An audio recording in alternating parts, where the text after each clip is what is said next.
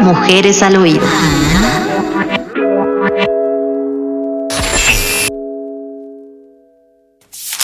Las islas, Marcela Rivadeneira. El mar se movía. Ella se movía. Dio las últimas brazadas y patadas.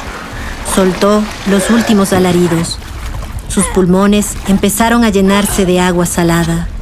Las olas eran bajas, rompían sobre la arena sin resonancia y su espuma salpicaba los extremos rocosos de la bahía con un débil chas chas. Ondas de una música discreta, llena de bajos con batería suave.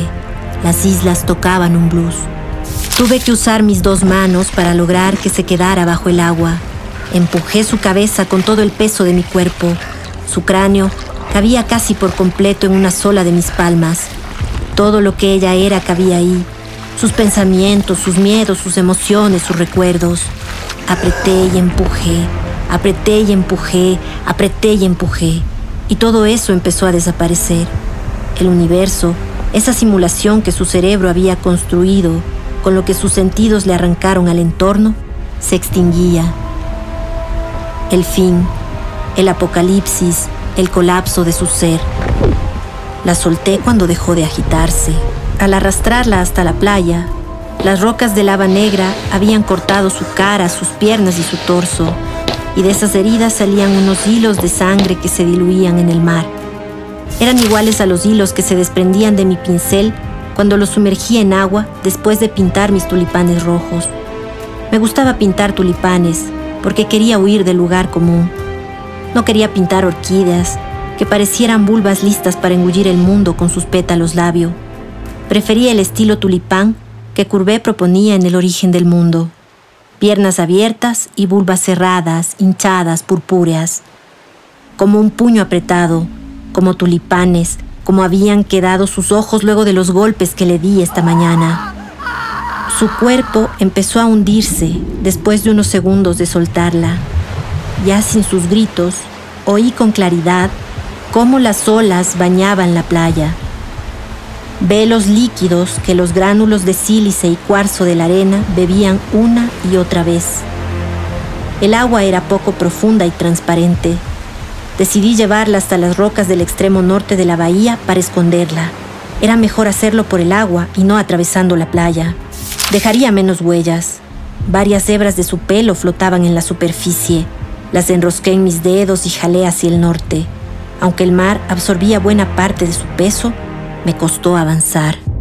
Además, mechones enteros empezaron a desprenderse de su cuero cabelludo por la fuerza con la que los apretaba. Antes de completar un cuarto del trayecto hasta las rocas, tuve que agarrar sus brazos y tirar de ellos para seguir.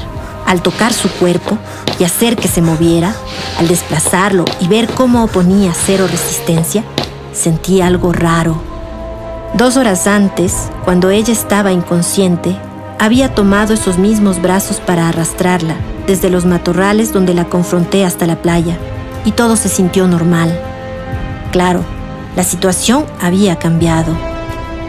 Ya no arrastraba a una mujer viva, arrastraba un cadáver. Debía sentirse raro. Lo que me sorprendió fue que se sentía raro bien, bordeando en el placer, en un placer que no había probado con las otras mujeres que vinieron antes que ella. Me embobaba la belleza de su organismo inerte, de sus brazos y piernas sin fuerza, sin una corriente vital que pudiera izarlos. La fluidez de sus formas era fabulosa. Las articulaciones ya no ponían límites, permitían cualquier movimiento sin restricciones. En vida, un cuerpo no es capaz de ese tipo de cosas. En vida, el cuerpo de ella se movía según su voluntad, pero luego de mi intervención, se había convertido en una pieza de arte que se contorsionaba siguiendo únicamente el dictado de las leyes físicas. Escultura orgánica, obra mía. Me desconcertó pensar que la laxitud cadavérica se iría en pocas horas y que ella quedaría tiesa. Sería el fin de mi creación. Traté de espantar esos pensamientos y me concentré en el momento, en las notas de blues que las islas tocaban y en encontrar un lugar para dejarla. Tiré con mayor fuerza de sus muñecas. Con cada ola, mis pies quedaban enterrados. La arena mojada los succionaba. Apuré el paso, ganarle al mar turquesa, ganarle al rigor mortis, ganarle al sol de las doce que pegaba machetazos, ganarle al agotamiento.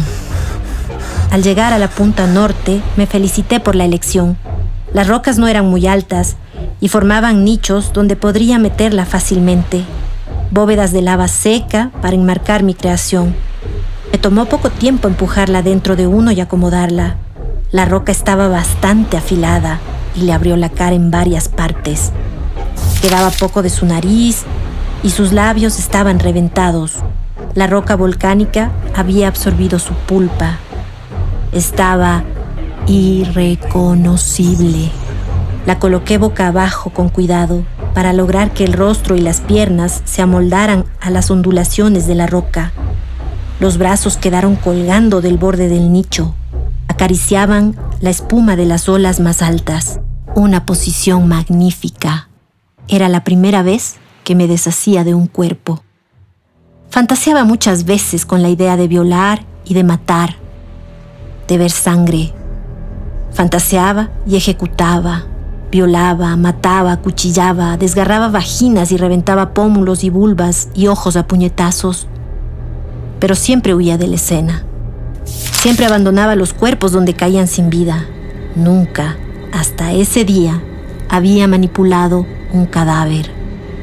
Generalmente hacía visitas a domicilio siempre a mujeres desconocidas que veía en la parada del bus que estaba cerca de casa o en los supermercados que frecuentaba que por supuesto no eran los mismos donde hacía mis propias compras, no. Como decía, esa era la primera vez que movía el cuerpo y también que mataba a alguien cercano. Era la primera vez que sentía pudor por lo que había hecho, tanto que tuve el impulso de moverla, de restringir en alguna medida su exposición al morbo de los pasantes que inevitablemente llegarían. Después de todo, y por más remota que lucía Bahía Sardina en ese momento, estaba en Galápagos. Aunque no hubiese turistas a la vista, alguna horda no tardaría en aparecer.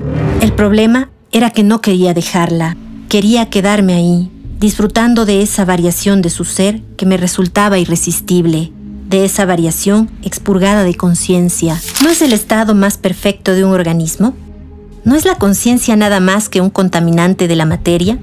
un efecto secundario indeseable de ciertas agrupaciones de partículas, la Tierra es un laboratorio macabro. Mientras en el resto del universo la materia toma formas impolutas, estériles, aquí nació una aberración. Creemos que la conciencia nos hace sublimes, pero solo somos anomalías derivadas del accidente cósmico que es la evolución. Tenía la evidencia de eso frente a mí. Ella, finalmente liberada de todo lo que la convertía en ella y que le había despojado de la capacidad de ser eso, eso, que gracias a la descomposición pronto sería parte del todo. ¿Hay mayor perfección? El sol empezaba a perder intensidad. Las iguanas, negras y espinosas, se apilaban sobre la playa como buzos que perdieron la capacidad de respirar en la superficie luego de pasar demasiado tiempo bajo el mar como buzos sin vida, tapizados por moluscos y arena blanca. Antes de volver al agua para limpiarme la sangre de encima, me acerqué a ella. Quería verla por unos segundos más. Pensé girar su cabeza y ver su cara una última vez, por más destruida que estuviese. Pero preferí no arriesgarme a arruinar la postura perfecta que había logrado darle. Me acerqué un poco más y tomé su mano izquierda. Sujetándolo entre mi índice y mi pulgar, deslicé el aro de oro fuera de su dedo anular. Era la primera vez que me llevaba como souvenir una pertenencia de mi víctima. Pero hacer una excepción era necesario. Este souvenir en particular tenía grabado mi nombre en su interior. Y por más que me hubiese gustado dejar mi obra firmada, prefería el anonimato. El gran arte, a menudo, es huérfano. Mujeres al oído.